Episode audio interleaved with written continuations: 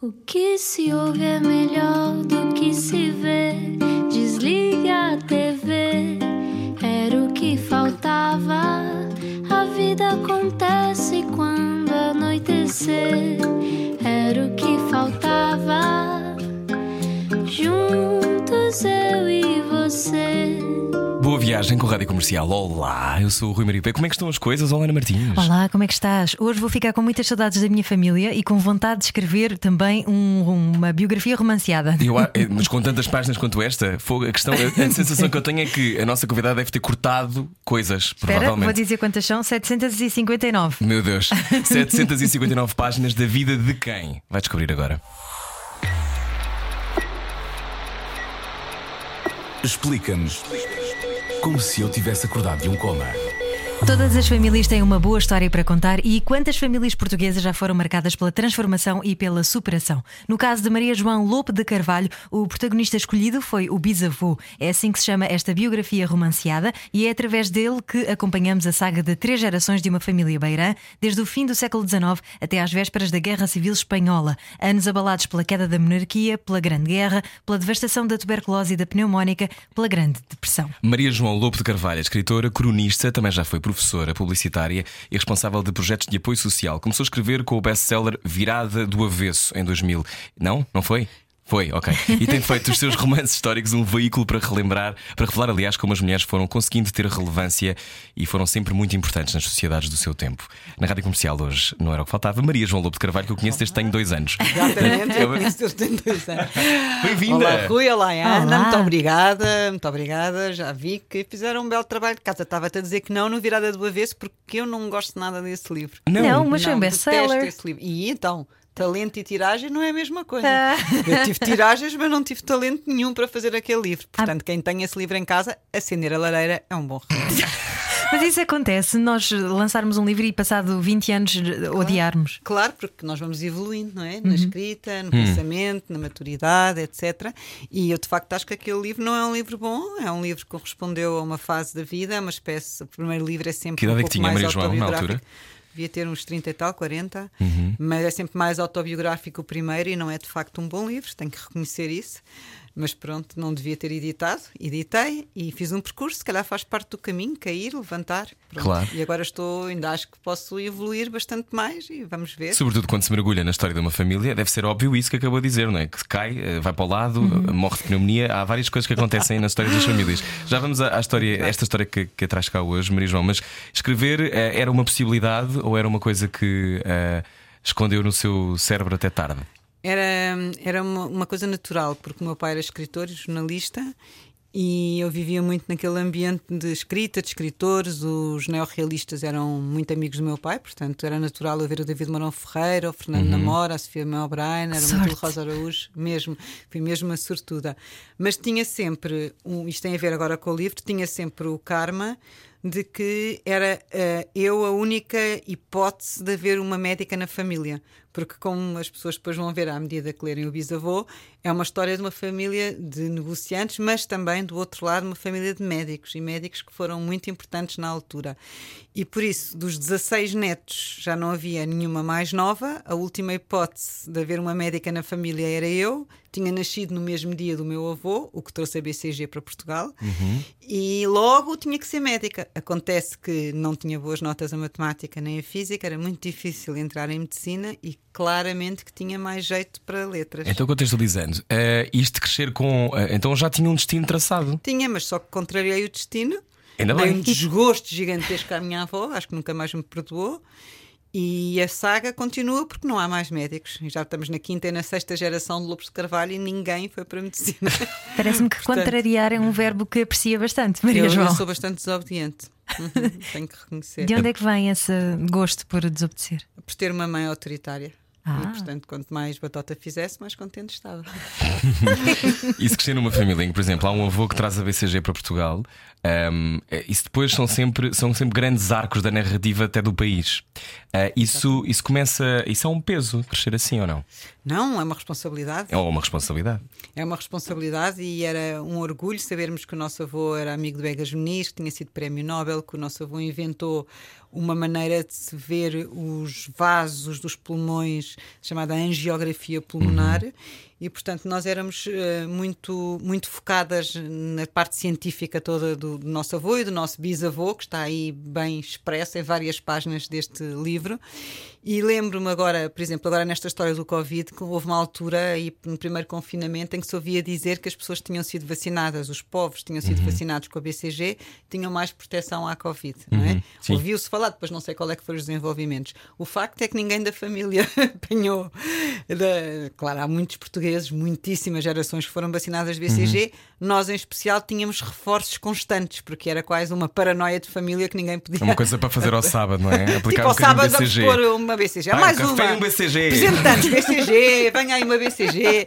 E portanto, a minha filha, a amiga do Rui, que vive em Nova Iorque, esteve em contacto com tudo quanto todas as pessoas do hotel onde ela trabalham, o diretor, etc, estavam todos com Covid e foi a única que não apanhou. Portanto, pode ser, pode ser que não, que não está aqui o Há Dr. Uma... Filipe para explicar. BCG para toda a gente. Mas BCG podem sair para toda a gente. Maria João de Carvalho, nossa convidada hoje, escritora. Então, um, ehm, desobedecer é importante. Eh, quando chegou eh, à faculdade, já estava, já estava a desobedecer, olhando para a literatura? Uh, bem, uh, para já, quando, quando, para ir para a Faculdade de Letras, passou por um processo do meu pai me deixar, uh, deixar desistir de uhum. medicina e poder outra vez fazer. Ah, na altura, para medicina. Ah. Não, não, eu estava no 12, no ano, no sétimo ano do liceu, como se chamava na altura, e tive que uhum. repetir outra vez o sexto, o sétimo e o ano propedêutico para poder ir para a Universidade Nova para Letras. Foi isso que fiz. E, e, e o meu pai lembra-me de ter-me chamado solenemente ao escritório, à biblioteca dele, a dizer que eu tinha autorização, imagine-se, para poder ir para Letras e deixar cair a medicina. E foi o que eu fiz. Né? Nunca na vida pensei ser escritora. Então, às vezes é preciso darmos um passo atrás para seguirmos em frente. Claro. Foram três anos que teve que repetir? Mas eu, por acaso, estudei um bocado e repeti tudo num. Uau! e depois, eh, pronto, mas não eram muitas cadeiras e, e, e fiz. E queria, não queria ficar a, a apanhar bonés, não é? Não é solitário estar sempre a contrariar? Não, é super acompanhado, estamos com todos os diabos do nosso lado, é bestial mesmo. Era incapaz de ser uma pessoa formal, convencional, ter uma vida um, igual às outras pessoas, isso encher-me tédio. Bem, mas enfim, acabei a faculdade e nunca na vida pensei ser escritora, fui dar aulas de português nos bairros mais difíceis de Lisboa, lembro perfeitamente das dificuldades que eu tive no fundo, a primeira vez que dava aulas, apanhar turmas de repetentes em Chabregas não foi a coisa mais fácil. Foi nos anos 90, Maria João? Uh, Final dos anos 80? 80? Não, 85. 85. Uhum. 85, 86, 87, estive sempre a dar aulas e, e hoje em dia, depois, entretanto, a, a, vida continuou, fiz a minha escola de inglês, depois, entretanto, comecei a fui para a Câmara de Lisboa, depois comecei, fui para a publicidade, depois comecei a escrever e hoje em dia digo, tenho, e digo aqui publicamente e em todos os sítios onde eu puder, tenho a maior admiração pelos professores deste país, são os heróis nacionais para mim, porque a dificuldade que é manter uma turma vocês lembram-se quando eram miúdos? Uhum. Ainda são. Aqui a velha sou eu. Estes meninos. A dificuldade que é manter uma turma calada, disciplinada, educar, ensinar, partilhar, aconselhar, tudo isso são muitas tarefas para um professor numa sala de aula, sobretudo agora nesta época de Covid. não sei como é que se organizaram tão depressa para fazer a telescola e tudo isso. E pronto, é frequente as minhas idas às escolas com os livros de literatura infantil e vejo o trabalho maravilhoso que os professores fazem. É claro que há sempre bons e maus profissionais, como em tudo, mas a grande maioria tira-lhe o chapéu mesmo, são mesmo os heróis, acho mesmo. De alguma maneira, tem que estar agradecido. De alguma maneira, a Maria João continua a liderar grupos, porque ainda agora acaba de chegar de uma uh, tour, não é? Uma Sim, viagem, é uma visita guiada. que a Câmara de Lisboa organiza sobre várias temáticas. Neste caso era sobre a Lisboa da Severa, da Moraria à Alfama, foi o que eu acabei de fazer agora hoje. E depois vou começar a fazer uns sobre as mulheres de Camões. Uhum. Essas vão ser eh, umas visitas muito sexys. a Severa, que tem a ver Como com é o que livro. eram as mulheres no século XVI, tem a ver com o livro que eu escrevi, Até que o Amor Mate. E, e, há sempre, é engraçado porque há sempre pessoas que sabem mais do que eu, muitas, uhum. ainda bem, muitas pessoas que fazem todos os passeios que a Câmara promove. Os passeios são mesmo muito baratos e é um, um grupo fantástico que se cria ali de pessoas interessadas na história e na cidade. Uhum. O que é que percebeu quando, quando estava a dar aulas nesses, nesses eh, zonas mais difíceis e mais problemáticas do país? A, a, a sua noção do seu privilégio foi na altura óbvia ou já sabia antes que tinha vindo de um contexto privilegiado? Porque às vezes só percebemos quando estamos em contraste. Não, é? Não, eu tive sempre a noção absoluta que vinha de um contexto privilegiado. Isso nunca me passou pela cabeça outra coisa. Tive, passei muito tempo nos escuteiros e nas guias, aliás, nas guias, que é a parte feminina, Feminina. dos escuteiros. Tínhamos a perfeita noção disso e, aliás, eh, eu própria. eh, é verdade que era um contexto privilegiado, mas se eu queria comprar umas calças, ninguém me dava dinheiro para as calças, nunca vivemos, nunca houve dinheiro a circular em nossa casa para todos os nossos caprichos. Portanto, eu lembro-me de ter ido vender croquetes para os supermercados às 8 da manhã, fritar croquetes e vender degustações, chamava-se, de croquetes no, no, pai, no Pão de Açúcar de Alcântara. E era a melhor vendedora de sempre. Passei a chefe de equipa dos croquetes e daí ascendia aos bolos pré-fabricados e fazia um sucesso em supermercados, vendia tudo e ganhava para tudo o que eu queria e ainda fazia festas de, an- de aniversários de, de crianças, ainda fazia de babysitter e, portanto, eh, para, qualquer luz para comprar um disco, eu tinha que trabalhar, porque a semanada não dava. Qual foi o primeiro disco que comprou? Hum, eu posso dizer, mas vocês vão se rir. Qual foi? O Paco Bandeira. eu que eu era apaixonada pelo Paco Bandeira. Não imaginam, todos aqueles, aquelas. O José Cid também, a seguir, também era o meu outro grande amor e já lhe disse isso várias vezes, é o rei mesmo para mim. E pronto, era assim. Eu aprendi a tocar guitarra, depois queria ser um dos grandes, nunca fui nada, nunca, nunca consegui dar um dó, mas pronto, é a vida. E como é que é crescer-se mulher nos anos 60 e 70? Bem, Teve acesso à educação? pequena. Não havia muita, muita Não, gente eu- com acesso à educação. Ou pelo menos. Sim, mas não, lá está, e é o meio, não é? No, no, no meio onde eu andava e das minhas amigas, é, éramos uma entre iguais.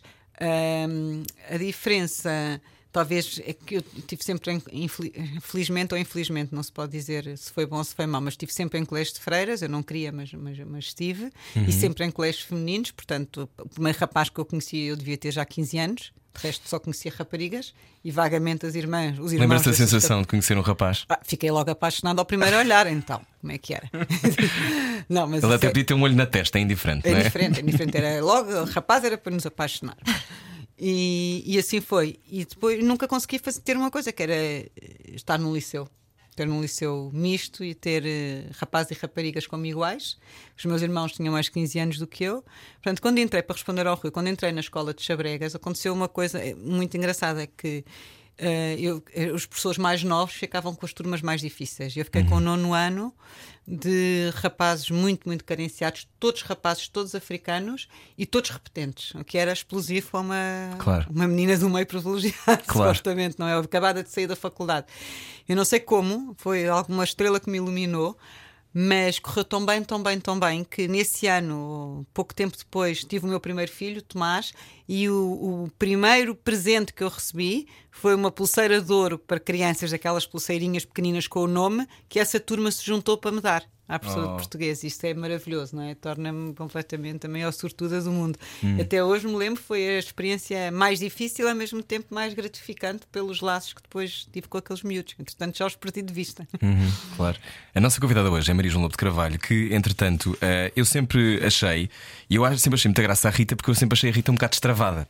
Ah, igual Eh, a mim. Pronto, mas é igual a si. Eu tinha ideia que era uma coisa quase que vinha, provavelmente de si. Esta coisa de se ser destravado, de ter uma atitude completamente eh, descomplexada e de não ligar muito, e fazer aquilo que para nós é importante, é uma coisa que se eh, alimenta?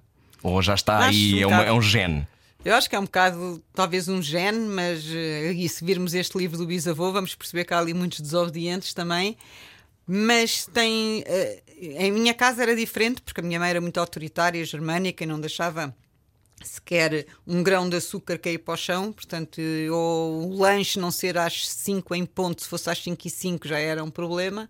Portanto, aquilo era tudo regras e eu não me dava muito bem com isso. Quanto à Rita, acho que nós tivemos uma em casa, uma, eu com, com eles dois e com o, meu, o pai deles, um, já uma educação bastante diferente. A Rita era uma miúda eh, desobediente como eu, como eu sempre fui, portanto, dentro dos parâmetros normais de ser boa aluna, de cumprir o que tinha que cumprir, que isso ela cumpriu sempre.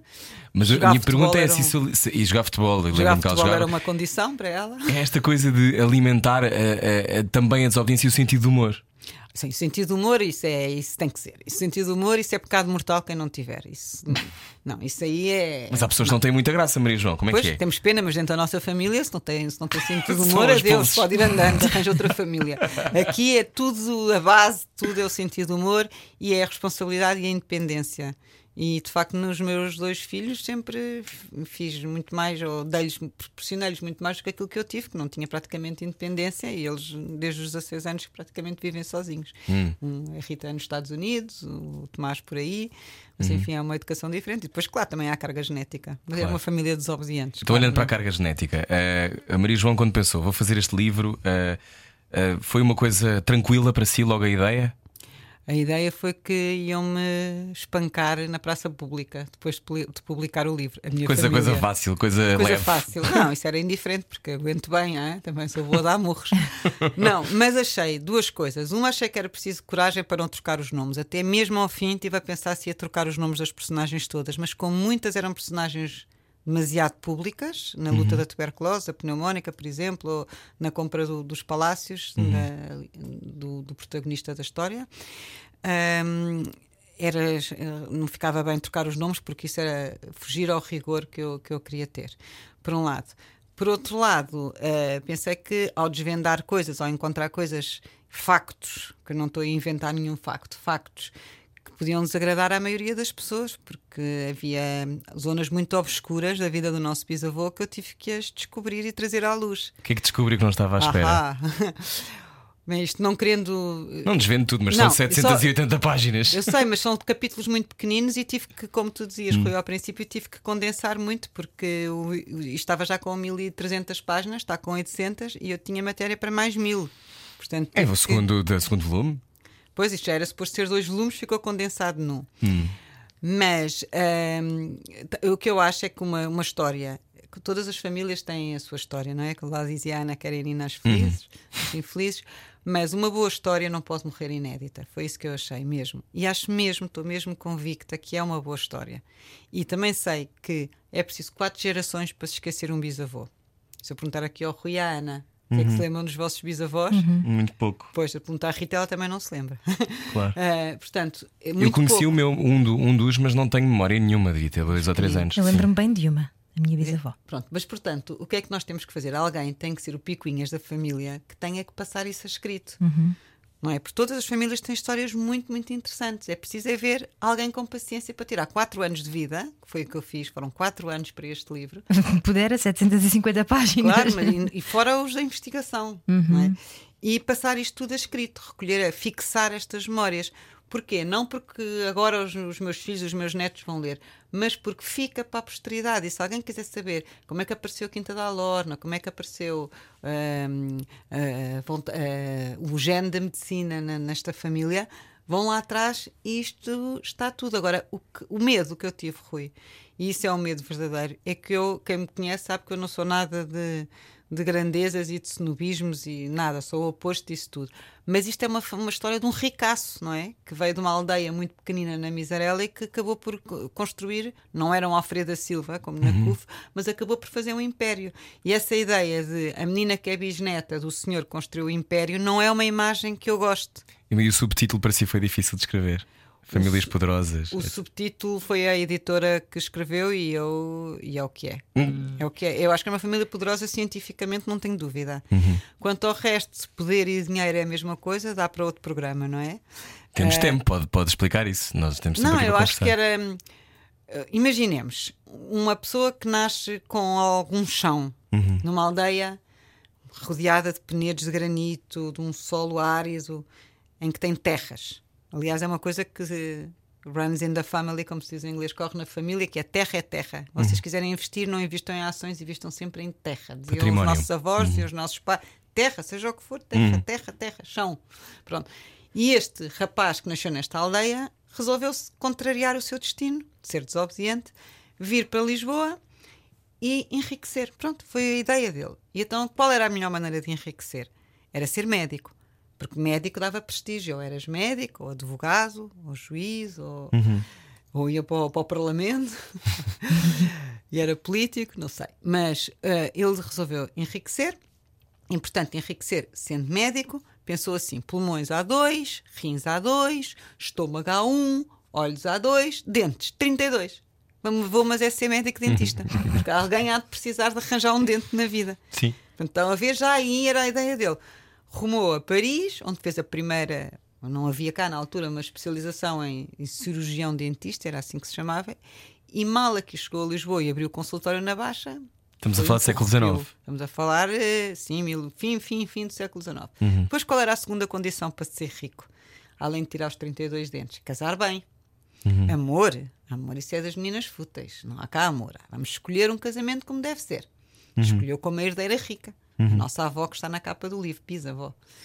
E depois, qual era a terceira condição? Era só ter uma filha, para não dispersar o património. Uhum. E a partir daí foi uma questão de sorte. Via como é que o Alfredo da Silva fazia, que era o seu herói, seu Uhum. amigo e ao mesmo tempo um bocadinho de inveja do Alfredo da Silva, porque nunca teve indústria, este Uhum. meu bisavô, e começou a pensar o que é que havia de fazer. Como é que começou por comprar uma casa, depois começou por herdar outra, depois com o dinheiro do- da herança do pai comprou mais um prédio, e depois foi comprando e comprando e comprando.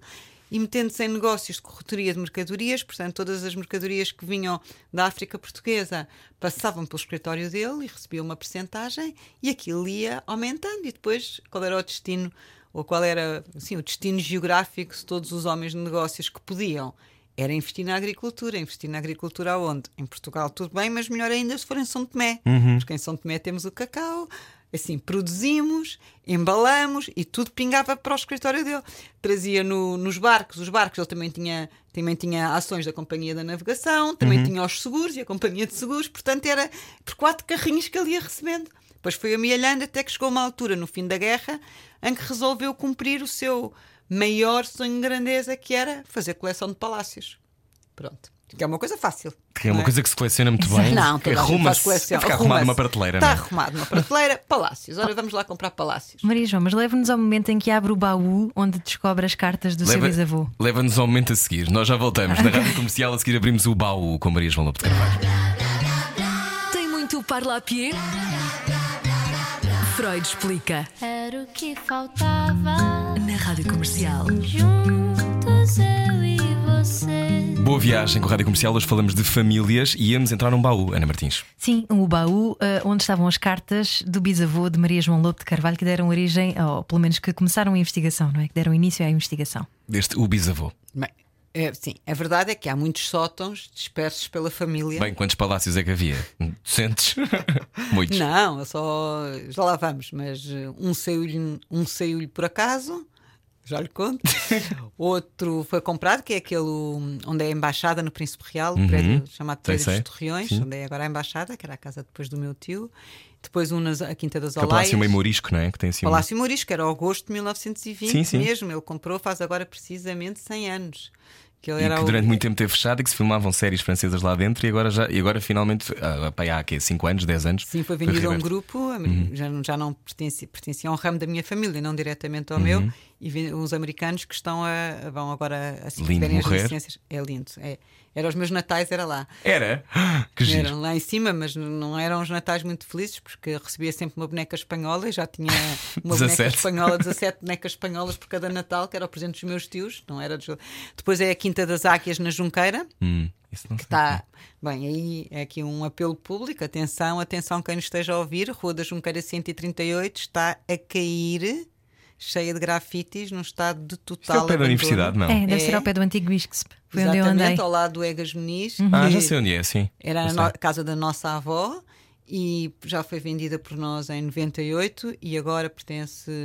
Tem que ver a quem é que pertence no Google e de facto não se consegue fazer dali nada porque é um, um imóvel de interesse público, portanto está sujeito a uma data de regras. Uhum. E o que acontece é que não há ninguém no Estado português ou na Câmara de Lisboa que ponha ordem no assunto, porque deixar ruir um palácio de 1723 não me parece uma boa ideia e aquilo está iminente de, de Sobretudo se não ruiu com o terremoto. Também não acho que faça Exatamente sentido sobre- ruir Hoje, agora. Olha, Rui, dizes bem, o facto de ter ultrapassado o terremoto sem sequer partir um vidro significou que no ano de 1968, outro terremoto da minha infância, esse sim, família toda foi para aquela casa proteger-se, porque já que tinha resistido ao de 55, ia de resistir àquele mini terremoto de 1968, a meia-noite. Bom, portanto, estávamos a falar de sótãos, não era? E Sim, baús? baús Baús. e Bom, cartas. Então, Eu estou na quarta geração. Nós podemos dizer só palavras e a Maria Sim. João continua. Ai, Bom, desculpa, ok. estou a falar Café. demais. É assim mesmo, assim mesmo, é o que Não, nós queremos. eu sou uma Claro. chata, É o que nós não, não, queremos. não. Nós, nós queremos muito conhecer a história. Bem, diga. vamos abrindo baús, fomos eh, buscar, fui buscando álbuns de fotografias, as fotografias ajudam a recuperar memórias, não é? Fui também puxando pela minha memória, fui buscar cartas. Agora, o que acontece é que encontramos muitas cartas dirigidas ao meu bisavô, mas não encontramos as cartas do meu bisavô para outras pessoas, porque essas cartas estavam arquivadas nos vários arquivos nacionais. No Arquivo Nacional Ultramarino, por exemplo, havia várias, outras na Biblioteca Nacional, outras na Torre do Tombo, que eram cartas que ele mandava, se põe ao Salazar. Aí encontramos as cartas. Mas a minha avó teve cuidado das coisas mais íntimas ter deitado à lareira, com medo que uma neta, uma bisneta, fosse lá recuperá-las. Só que encontrei um envelope, que no princípio desta história conto que na Quinta da Alorna, em Almeirim, provem o vinho, Rui e Ana. É ótimo. Podia ter trazido aqui um. na Quinta da Alorna tá- há uma biblioteca gigantesca do meu trisavô, portanto, o sogro deste herói da história. Mas nessa biblioteca eu resolvi ver que grandes livros é que havia lá, a minha curiosidade. Havia muitos livros de dentistas em francês, de odontologia, muitos manuais hum, de anatomia, muitos livros de medicina, poucos romances, como o meu bisavô não era muito dado a ler romances. E no meio desta procura cai um envelope ao chão. Um envelope vazio, amarelecido pelo tempo, sem nada lá dentro. Parece o início de um filme isto. Parece o início de um filme, mas é mesmo o início de um livro. E é mesmo verdade. E no envelope por fora dizia a bisneta. Eu, Não dizia nada. Rui, Dizia! a bisneta. Uau! Uau! E eu pensei, a bisneta, e tinha escrito 1939. Ora, 1939, ele não tinha nenhuma bisneta. Como é que ele estava a antecipar? Eu bem sei que ele sempre foi um homem que antecipou tudo. Antecipou como é que comprava, como é que fazia coleção de palácios, antecipou como é que ia enriquecer, como é que ia casar bem. Agora, antecipar uma bisneta, ele só tinha tido três netos, o meu pai e os meus dois tios. Como é que ele antecipava uma bisneta? Bem, revistei tudo, a casa de cima a baixo, tirei todos os livros da prateleira e nunca encontrei nada. Nenhuma carta dentro desse envelope. E foi por aí que eu resolvi começar a contar esta história. O que é que estaria Foi um escrito? sinal. Sim, foi um sinal, mas o que é que estaria escrito? Que carta era aquela? Porque é que ele dizia a bisneta? Era uma brincadeira? O que é que era? Que carta seria aquela que ele queria escrever a uma bisneta? Acabou por ter 10 bisnetas, entretanto morreu, só viu uma ou duas. Eu era uma das últimas, seria uma das últimas. Mas eh, pronto, resolvi contar a história e depois, de- depois a partir daí não parei de, de recolher memórias. de- eu própria, eu acho que o, facto de ter ouvido muitas histórias da minha avó, filha dele, sentada à mesa braseira, mesa camilha, que é uma mesa redonda, com uma braseira lá embaixo, e passava os domingos depois do almoço sempre a ouvir histórias.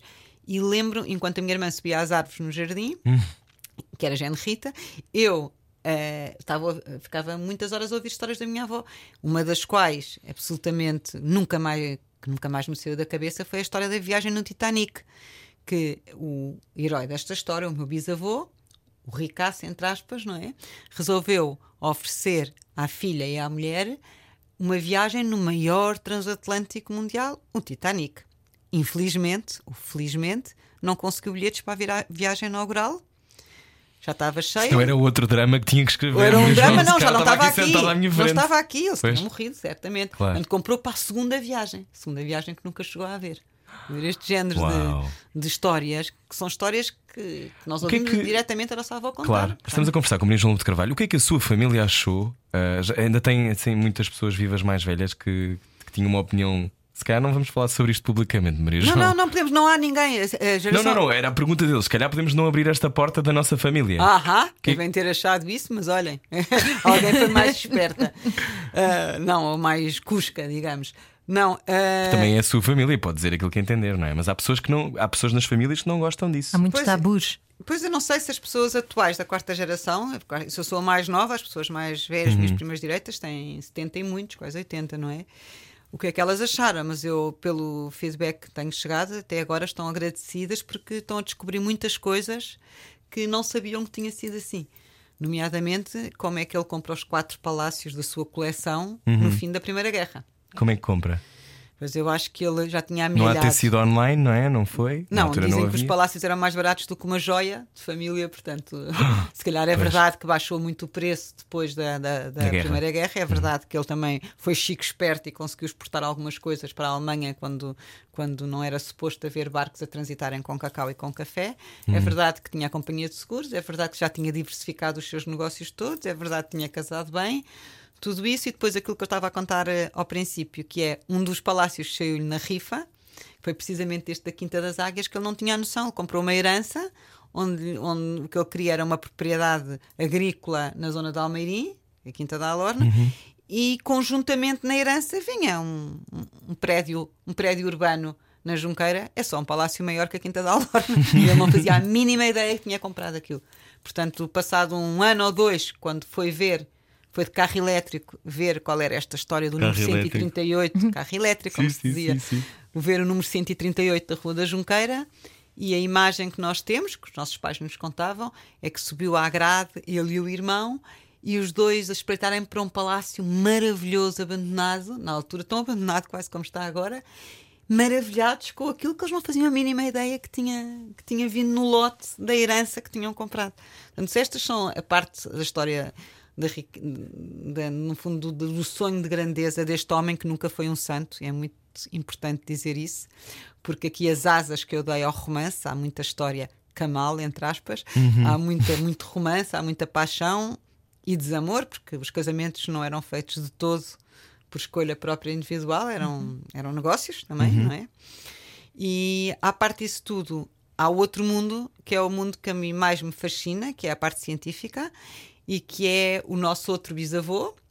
Acaba por haver relações de família, depois as pessoas percebem, mas que teimou em que havia de construir o primeiro sanatório de altitude para a cura da tuberculose. Teimou, teimou, teimou, prometeu ao Sousa Martins, ao médico colega dele, que o havia de fazer na Guarda, na cidade dele. Tudo isto se passa na Guarda, é importante dizer. Olá, guarda. Olá, guarda, estamos aqui todos. Vou fazer o lançamento para a semana lá, se, se as regras sanitárias nos deixarem. E, e construiu esse sanatório para, a cura da tuberculose, mas ele sabia que ia apanhar a pneumónica passado poucos anos em cima e fez um- uma festa estrondosa de lançamento, vá lá, do, do, Temos um sanatório. Fizemos o sanatório, foi a rainha Dona Amélia e o rei Dom Carlos, simplesmente mulheres não puderam ir à festa, só homens, que era absolutamente extraordinário. O que é que acontece Ah, depois? falemos disso. Das mulheres, mas só para dizer, o que é que acontece depois é que foi tanta gente para a guarda com a fama que o sanatório teve que acabaram por se contagiar todos uns aos outros na Boa cidade. ideia. Portanto, nada mudou, não é? Passados Nada 100 mudou. anos está tudo não, igual. Rui, uma- e Ana, o mais extraordinário é um ano inteiro que eu pedi- perdi ou ganhei a estudar a pneumónica, a tuberculose e as formas de contágio. Portanto, agora e está pensei super- assim, e dizia ao jantar: bem, graças a Deus não estamos a viver em 1918. Que horror isto deve sido. Imagina o que é que eram as pessoas todas contagiadas. Acabo de escrever o livro, apancou Covid. Digo, não, isto não há nada por acaso. E ainda por cima há, muita- há muitas imagens, muito- muitas pinturas da altura. Eu não me lembro se. Acho que, acho que é Hopper, não tenho a certeza.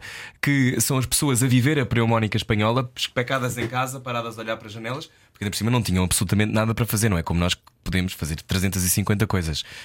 Não, estava a dizer, estou aqui a olhar para essa foto da Rainha Dona Amélia no Sanatório de Guarda, faz parte do, do livro O Bisavô. Mas falemos da- das mulheres e de não poderem assistir. Os livros da Maria João Lobo de Carvalho normalmente ah, retratam muito bem o papel da mulher na sociedade e a forma como tem evoluído ao longo dos anos. Portanto, há 100 anos as coisas eram perfeitamente diferentes, como todos nós sabemos, e ah, aproveito para lhe perguntar então qual é que era a diferença mais marcante, além de não poderem ir a festas, por exemplo. Bem, é, foi brutal essa parte, porque temos aqui três gerações de mulheres, não é? A minha trisavó, a bisavó e a avó. E acaba mais ou menos na, na altura da, da minha avó. Bom, a minha trisavó, só para imaginarmos, uh, chale preto, lenço preto, não saía de casa, nem sequer ia comprar dois moletes, como a gente diz, duas carcaças à, à porta, iam as empregadas, ou ia, não sei, era toda uma vivência completamente diferente. Uh, a filha das filhas, essa nossa trisavó, desse lado, teve 12 filhos, das quais eh, on- eh, nove eram raparigas. Dentro delas já havia uma enorme diferença. Uma delas dá o ramo Balsemão, da, da SIC, outra delas dá o ramo Patrício Gouveia, com Sá Carneiro no avião, que era o chefe de gabinete que infelizmente o desaste de camarate. E portanto há muitas famílias que destas. Ramificam todos, daí. ramificam de- destas. Delas todas, na altura em que estamos a falar, quando elas eram meninas e moças, em que havia uma clivagem absoluta entre republicanos e monárquicos. Portanto, as que eram republicanas já eram mais avançadas, não é? Portanto, já mostravam o tornozelo, certo?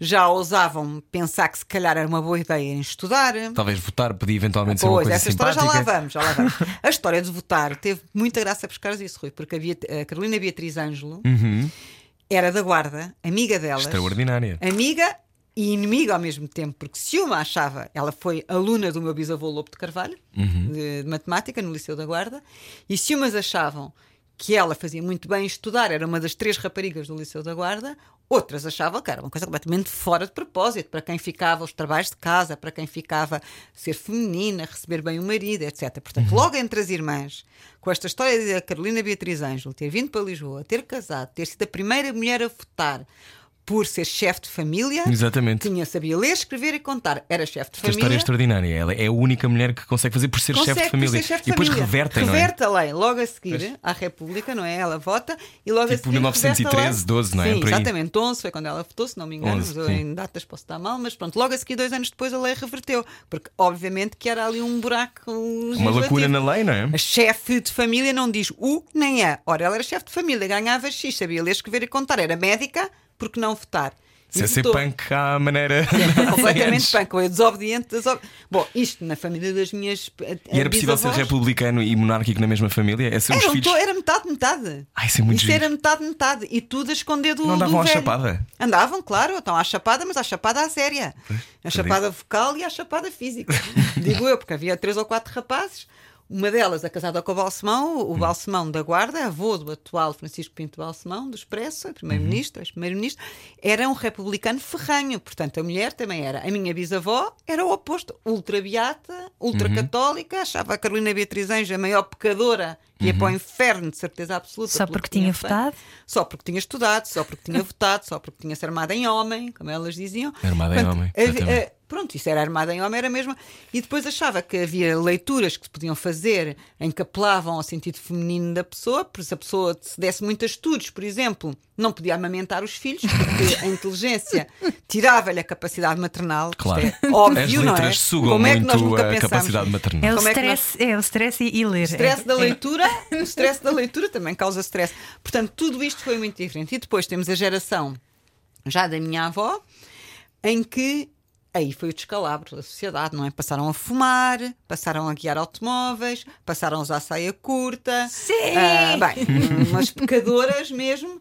Bom, mas ah, a história de amor mais gira que eu vi nesta, neste livro e que eu sempre, sempre ouvi dizer em pequena foi a irmã do Manuel Caroça, portanto, o herói desta história, que era da aldeia igual às outras, não é? Mas uma mosquinha morta, conhecem mosquinhas Sim, mortas? sim, sim, sim. Uma mosquinha morta, sempre rebuçada, em coisa, muito calada, não sei o quê. Ora, a mosquinha morta. Estão-se a rir de quê? Eu, não, eu, acho, eu acho muita graça, sim. A Essas mosquinha expressões morta. que usa são o máximo. A mosquinha morta, Micaela, muito feinha, eh, andava ali o poeta. Vocês já não conhecem Augusto Gil a fazer-lhe rapapés. O poeta Augusto Gil, Hum. eh, a minha geração lembra-se toda porque era obrigada a saber isto de cor, vinha no livro da quarta classe. Ah. Batem leve, levemente, como quem, Quem chama para mim? Será Olha, chuva? será Será gente, gente? gente não é certamente. E a E chuva não bate assim. É talvez a Ah. ventania. Mas ah. há pouco, há pouco tinha nem uma agulha bolia na quieta melancolia dos pinheiros do caminho. Augusto Gil.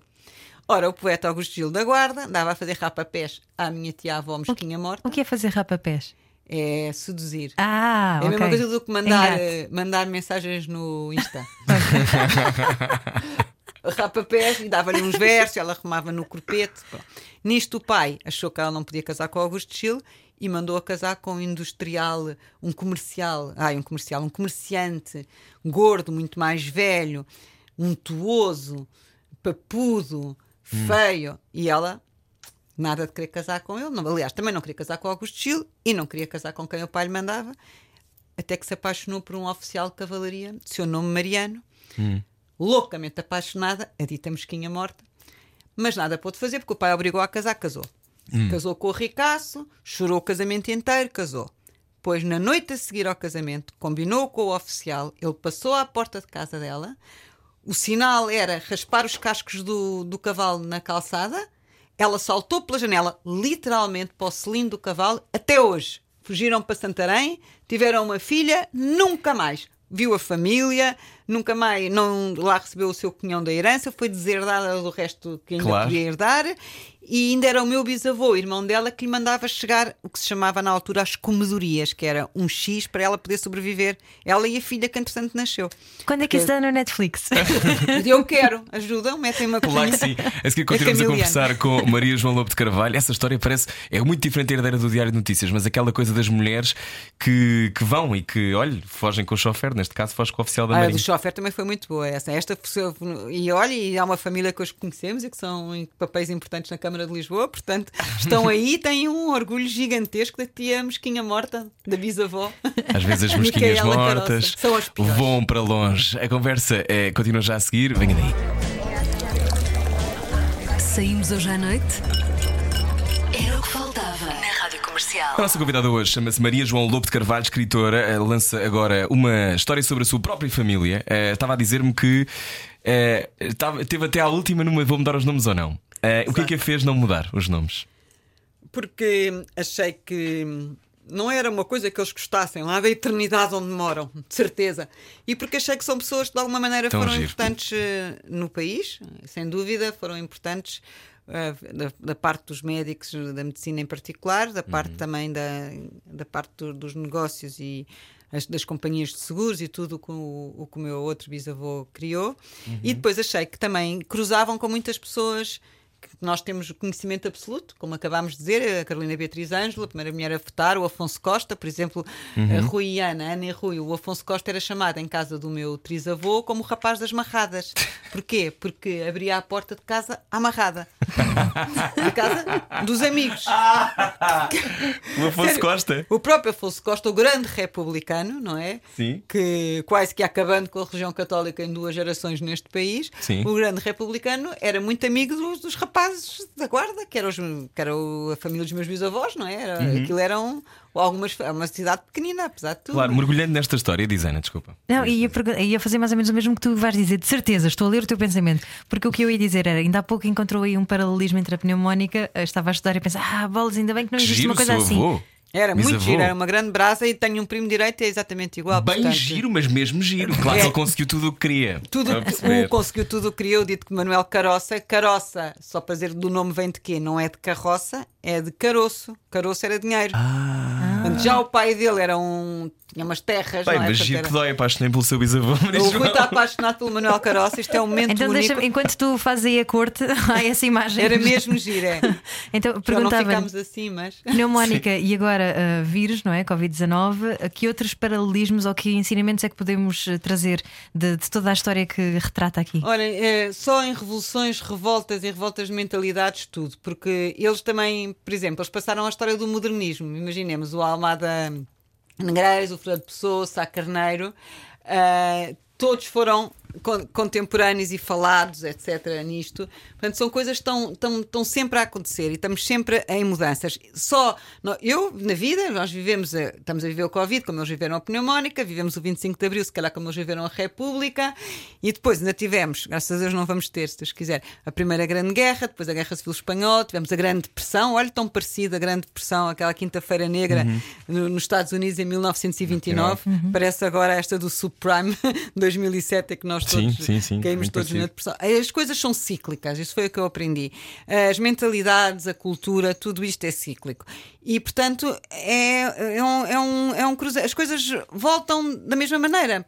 Eu hoje estava a dizer na- no passeio que fiz por Lisboa que 250, 250 em 250 anos há um terremoto em Portugal e agora realmente vamos todos rezar para que não aconteça mais essa calamidade, mas estamos na altura, não é? Então é, é muito engraçado ver isso. Depois também é giro ver hum, eh, as pessoas que nós conhecemos de ouvirmos falar, por exemplo, Egas Meniz, o nosso prémio Nobel.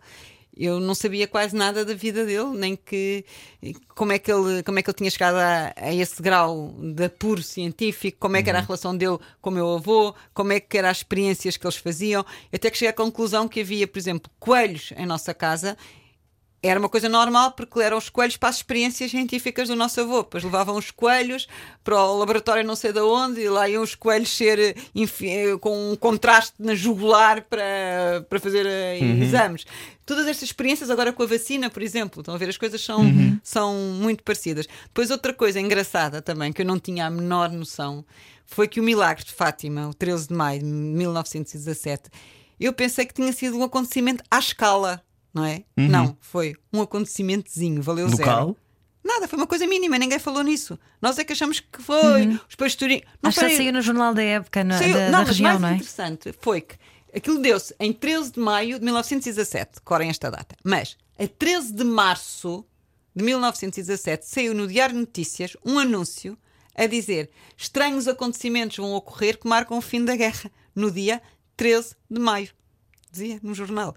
Como é que o jornal, dois meses antes, antecipou os milagres de Fátima? Hum. Muito estranho. Mas depois de pesquisar percebi o que é que tinha-se passado. É que na altura o espiritismo era um acontecimento. E as Ah, pessoas era todas. uma, uma tendência. Olha sim. como agora os livros de autoestima. Pronto, era uma tendência. Portanto, as pessoas, por causa da guerra, dos filhos, dos soldados, etc., tudo aquilo, iam buscar consolo no espiritismo. Portanto, as várias eh, Uhum. gabinetes espíritas deitavam datas ao calhas nos jornais para as pessoas depois. E houve Ah, alguém que acertou. Houve alguém que acertou. No 13 de maio, claro. Se calhar há Pronto, mesmo mas é uma que questão de fé. É uma questão de fé. Mas a história não foi logo reconhecida pela Igreja, portanto aquilo dividiu um bocadinho a sociedade em Hum. republicanos e monárquicos e mil histórias à volta disso. E foi uma das, um dos acontecimentos que eu mais me foquei. Há pouco no Lado Sombra falou do 25 de Abril, lembra-se muito bem, tinha 12 anos. 25 de Abril lembro perfeitamente como se fosse hoje. Isso foi um acontecimento muito vivido em minha casa, eh, por todas as razões e mais algumas. Com uma Boas grande... ou más? Boas, boas, boas. Por meu, uma grande alegria pelo meu pai, porque podia finalmente. Era, o meu pai era uma pessoa de esquerda, dentro de um embrulho de direita, não é? Era uma pessoa de esquerda, profundamente de esquerda, e portanto achou que poder ser livre, escrever o que quisesse, pensar como quisesse, era uma coisa maravilhosa, mas como vivíamos numa casa grande e tinha um bocado de receio do que é que podia acontecer à Como é família que iam ler-vos, não é? Nesta como é nova que, iam, lógica. que íamos ler, apesar de ele ter sempre esta, esta, este apoio, esta hum, cumplicidade sempre com todos aqueles escritores neorrealistas, com toda a esquerda, etc. Eu fui mandada para Londres sem bilhete de volta, só para. Estavam os tempos muito complicados e, portanto, nesse verão fui logo embora. Já tinha para- Maria João. Diga, Que 12, idade tinha? 13. 13, 12, 13. 12, eu acho que foi em 75 até que aquilo Foi estava. para uma escola ou foi com foi Fui para, no para verão para de uma família só sem bilhete de volta. E eu lembro-me de ter, não ter gostado nada da experiência, não tinha nada a ver com as meninas inglesas com quem eu era forçada a ser amiga, mas tinha tanto medo do meu pai estar a sofrer que escrevia cartas a dizer que estava a adorar, que era a melhor experiência da minha vida, tudo mentira, só para eles ficarem calmos que eu estava bem, para não se preocuparem comigo, porque percebia que estavam a viver momentos difíceis. Eu lembro logo nos, nos primeiros dias depois do 25 de Abril e mesmo nessa manhã, acordei em sobressalto por não me terem acordado a horas de ir para a escola. Eu era, queria ser boa aluna e não queria faltar um único dia à escola. Nesse aspecto era muito marrona mesmo. E portanto achei que era uma irresponsabilidade como é que me tinham deixado dormir até às 10 da manhã sem me terem acordado para ir para a escola. Percebi logo que se passava alguma coisa, a família toda eh, à volta do- da telefonia, da televisão, e realmente era um, um ambiente um bocadinho estranho.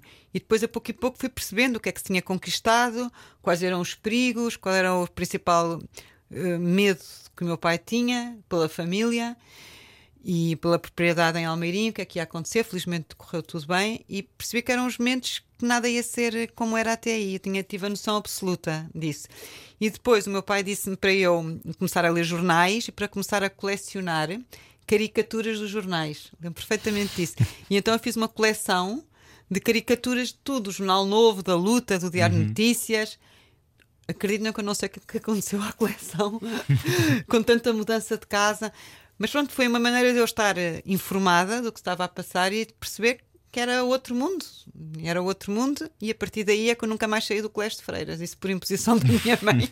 As minhas amigas puderam todas ter a liberdade de ir para o, ir para o liceu e eu, graças à, à minha mãe, meu pai, pelo meu pai, eu teria ido para o liceu.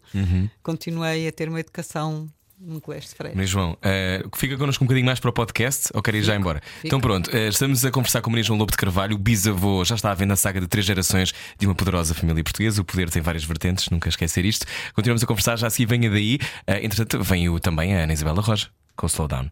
Beijinhos. Até, Até já. amanhã. Saímos hoje à noite?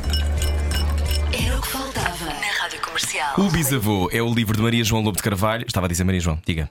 Não, não, não, não estava Ah, a dizer nada. Ah, boa. Eh, uma biografia romanceada de início 1300 páginas, mil e- era, era assim, não era? Era, era, mas olha, tive, a concisão não é uma arte que eu tenha. É facto. difícil, imagino que seja muito complicado, sobretudo quando são pessoas que, que fizeram parte da sua vida e depois deve ter descoberto muitas coisas sobre a sua própria identidade o tempo todo, não é? Exatamente. Essa coisa da assunção de uma identidade que todos os dias, numa investigação de 4 anos, eu não acredito a sério que isto aconteceu. Teve muitos destes momentos. Tive imensos momentos. É sério, foi isto que eu descobri. E depois isto é uma rede, não é? É como as cerejas: vai um, vai buscar outro, vai mais fundo, vai procurar outro Hum. e chega a, a uma data de ligações estranhas, proibidas. E o que é que a surpreendeu mais ter descoberto? É, Essas coisas obscuras.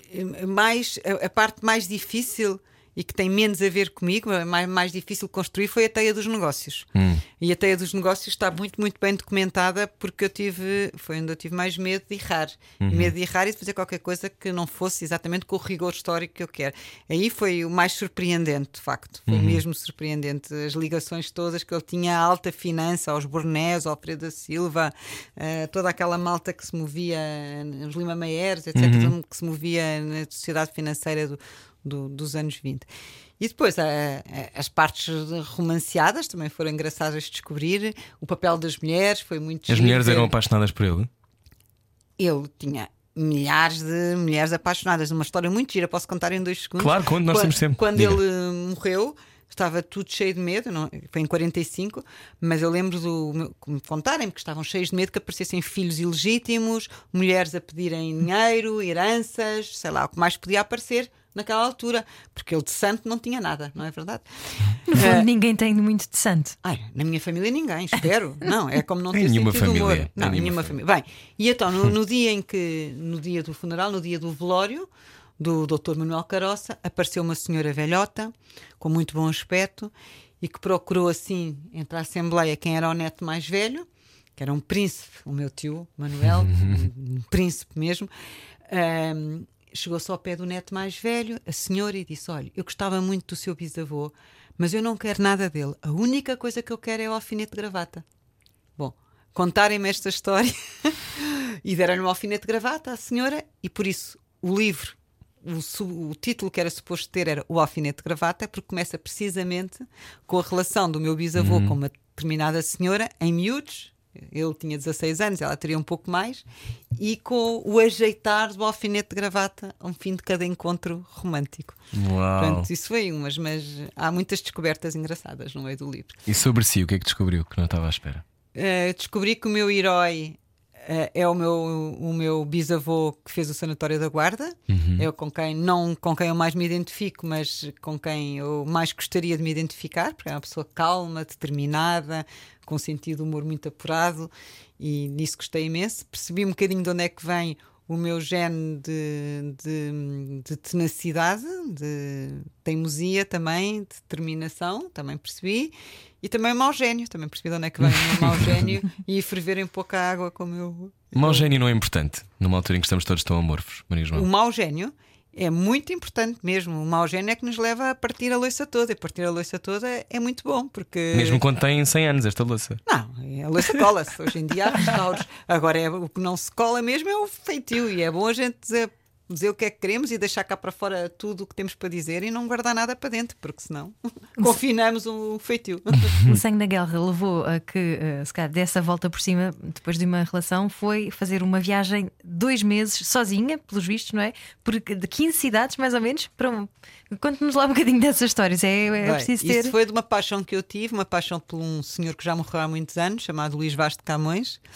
Eh, uma paixão que começou mal no nono ano, quinto ano de liceu, em que tínhamos que dividir orações nos Lusíadas. Vocês já não são desse tempo, mas era muito duro. Eu odiava o homem, basicamente.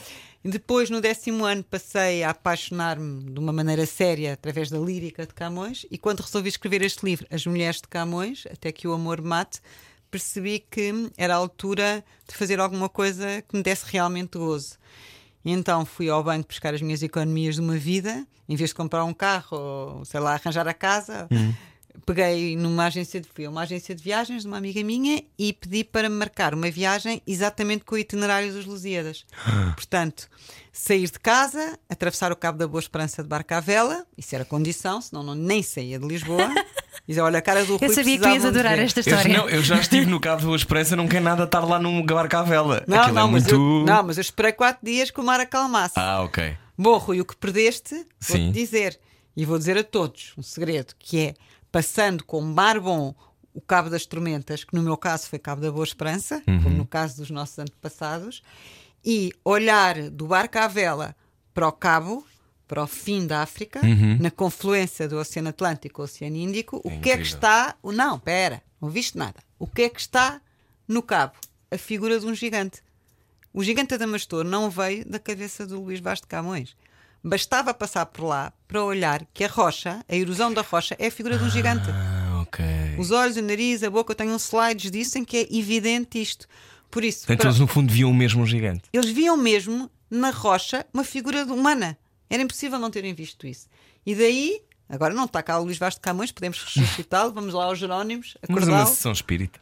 uma sessão espírita e perceber, mas pronto, essa viagem começou, portanto, no Cabo da Boa Esperança, Ilha de Moçambique, Sultanato de Oman, Mombasa, Melindo, no Quénia, até às Ilhas Molucas, o ponto mais extraordinário pela dificuldade de comunicação que eu tive com eles, porque ninguém falava nenhuma língua senão indonésio mesmo, e nem inglês, nem, nem havia turistas, nem nada. Portanto, tudo isso sozinha, durante dois meses, com uma mini mala, onde não trazia nada a não ser os Lusíadas, o único livro que eu levei.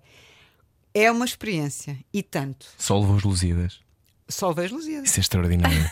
Isso é tão é bonito. mesmo tipo hardcore, estou a viver a experiência do Camões. E espera, também queremos ver Eu isto na sou Netflix. Camões. Também queremos ver no A minha Netflix. viagem aos Lusíadas. Os Queremos- é capaz queremos, de ser melhor. não queremos A as duas coisas, mas, então, mas fazer este caminho. Há pessoas que escrevem sem ir aos sítios, não é? Pois, mas eu, eu- quando já me aconteceu também, mas neste caso escrevi indo aos sítios. Mas agora, o que- o- a, moral da história da Sim. viagem, porque não temos todo o tempo do mundo. Moral da história destes dois meses, lição mais importante: nunca saí de Portugal. Pronto, esta é a lição. nunca saí de Portugal. Porquê? Falei português todo o tempo. Há imigrantes e, e, e lusodescendentes em todas as paragens. Ah, o mar é do mesmo azul, da mesma consistência. Portugal está em toda a arquitetura. Na- Da Índia, até nas próprias Ilhas Molucas, no Sultanato de Oman, em Hormuz, os fortes. ah, a nossa presença é uma evidência e por isso a pessoa sente-se tipo: Uau, valeu a pena ter vindo aqui para, não, para perceber que não saí de casa, é para perceber a rota. Isto eu fiz em, em dois meses, demoraria anos e anos, e demorou anos e anos na, naquela altura, no século XVI, mas de facto é uma, uma experiência única, irrepetível, cheia Demorava de às vezes um ano aventuras. e meio de Lisboa a Coxim, mais ou menos. Pronto, exato, porque era até metade de seis meses até ao Cabo da Boa Esperança, agora um ano e meio. Até Coxim também, também fui feliz em Coxim, Rui estive lá bastante tempo Uau! em Coxim. E estar, so, estar sozinha para uma pessoa de 55 anos é uma experiência também, porque nós temos que arranjar. Eu estava muito, muito, muito preocupada com a história logística, de apanhar o avião, de, de ter a agência marcada, de ter o hotel, não haver baratas no chão do meu quarto, de ter segurança.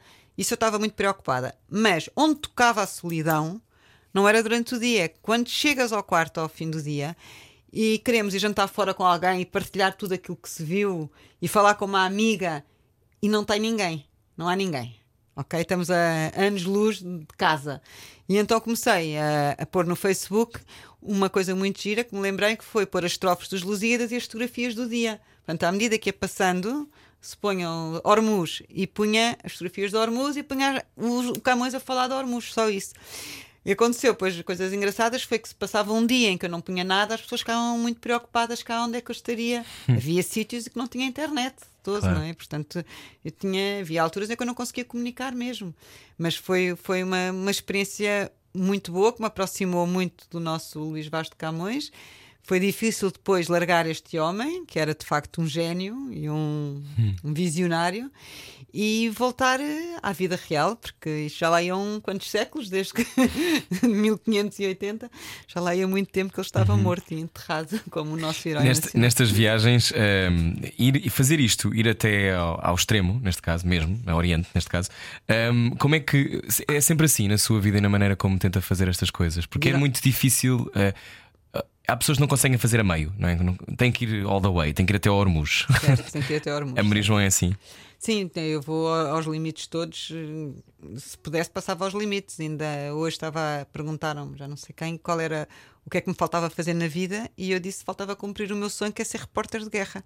Agora o que eu queria era ir para a Síria, onde é que há mais confusão agora? Era aí em que eu muitos gostava. sítios, sim, no mundo Não, todo. podem-me arranjar uns que eu vou já, hoje. Porquê? Porquê que quer ir? Quer qualquer- relatar? Precisa não, de relatar? Há qualquer coisa do risco.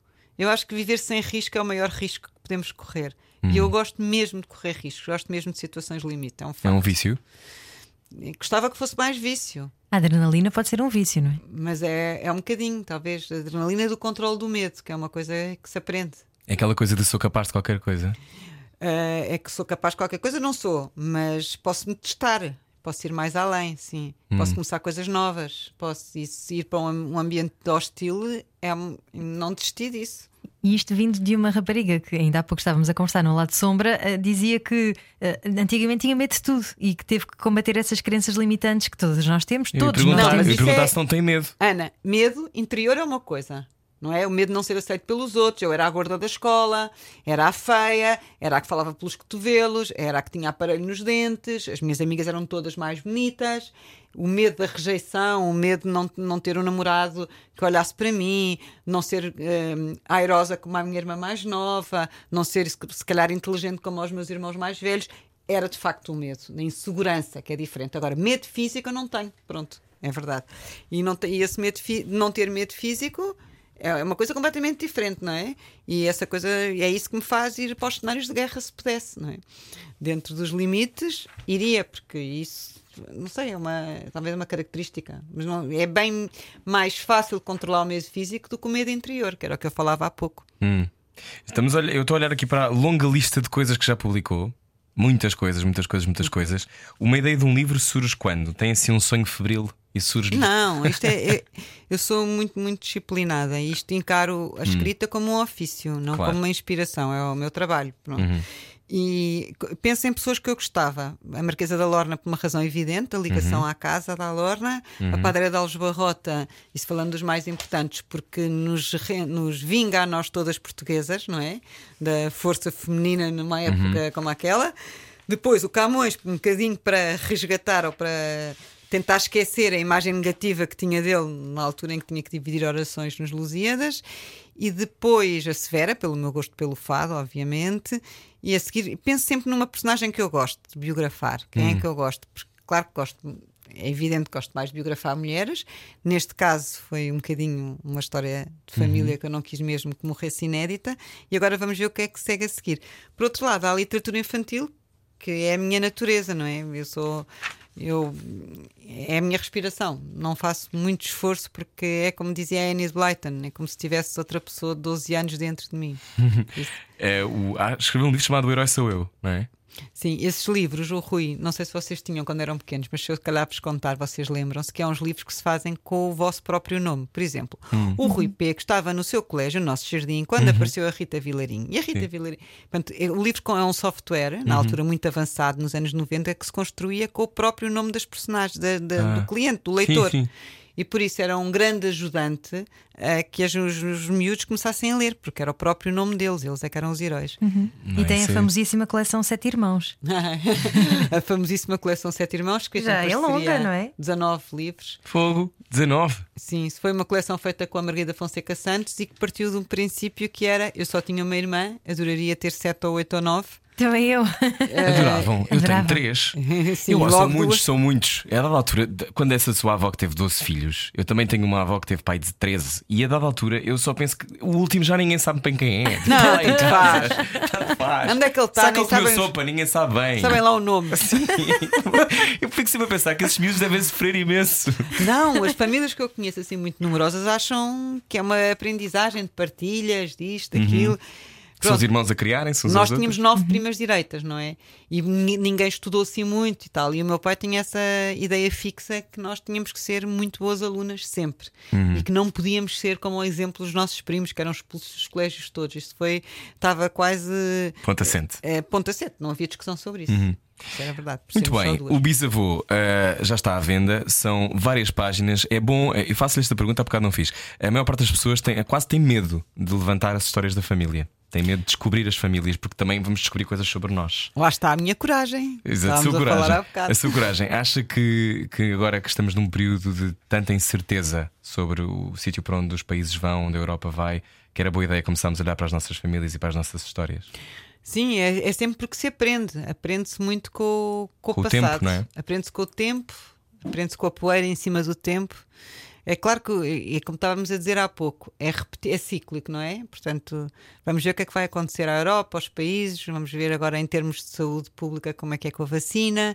Agora temos uma coisa que nós acho que temos todos assente, é que nada vai ser como antes. Aqui Uhum. neste país, na Europa, no mundo, as coisas vão ser muito, muito diferentes, não é? Daqui Uhum. para a frente. Vamos ver o que, é que, o, que, é- o que é que isto vai dar, mas acho que refletir sobre a história, por isso é que eu gosto tanto de história, de estudar história, de perceber o passado, refletir sobre a história é um ensinamento, não é que ilumine o futuro, mas pelo menos percebe-se um bocadinho o que é isto de ser português, o que é isto do sítio da geografia onde nascemos, neste caso Guarda, Lisboa, São Tomé. Fala-se pouco da importância da geografia na, na Geografia- invenção, na invenção de uma mentalidade e de um feitio. Mas a, a- a- a geografia é fundamental, não é? Uma pessoa que cresça no meio dos penedos, como dizia há pouco, vai ter uma, uma atitude. Quem é insular e vive nos Açores Tem outra atitude. tem outra atitude. E, quem é aqui de Lisboa, e sempre viveu de Lisboa, acha um crime usar o Waze ou o Google Maps para saber ir para a rádio comercial.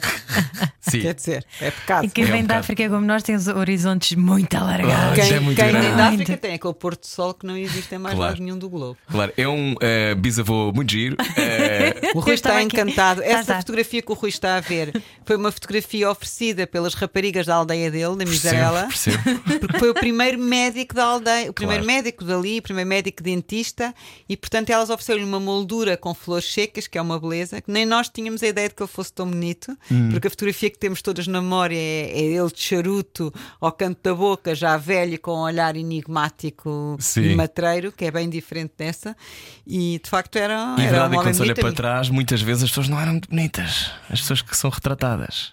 Pois é que o retrato também tem, tem, tem que se lhe diga, porque o retrato também era num estúdio, Sim, eh, claro. XPTO, com todo um Adaptado, cenário, as claro. pessoas não se podiam rir, que é uma coisa que nós achamos nas fotografias antigas que eles estão muito, muito, Solenes. muito, muito cal- sisudos, mas não era, não era, não era bonito mostrar os dentes Sim, no sim, sim. retrato. Eu via há pouco tempo uma sequência de imagens de um casal assim de época também e eh, apareciam quatro fotos e então em duas delas eles estão a tentar não rir e estão a rir assim, mas tipo Não se pode rir porque e não depois era é que faziam aquela bom tom. Sim. E é verdade, os, homens mais catitas e mais bonitos do que as mulheres, porque as mulheres não, não tinham estas coisas maravilhosas que nós temos para cuidar de nós, não é? Não existia. Uhum. E por isso ali na guarda, bigode e barba não faltava na- Claro. nas senhoras, não Pois, é? Era claro. assim mesmo.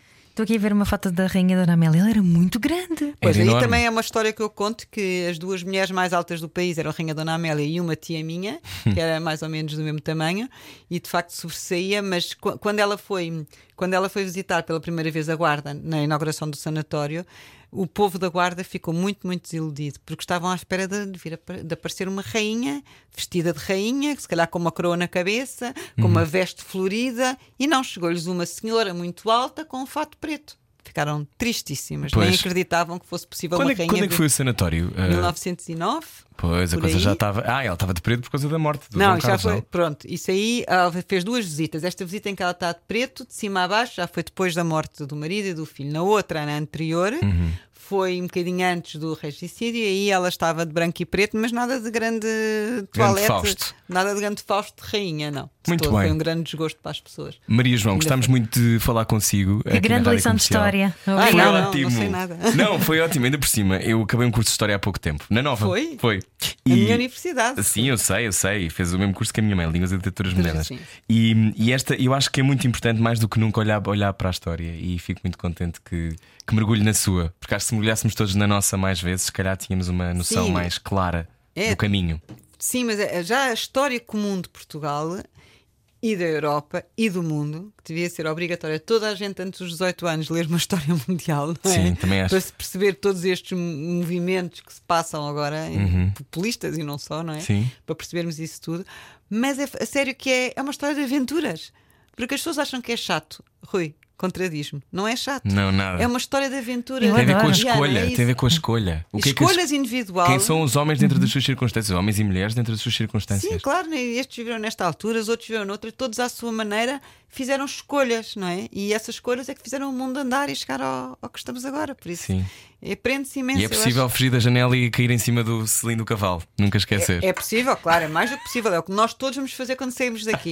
Cada um tem um amante num cavalo ali Ah, quero imenso, quero imenso. Bom, ade- adeus, obrigado, Maria Adeus, João. muito, Obrigada. obrigada, Ana, muito obrigada, muito querida sempre.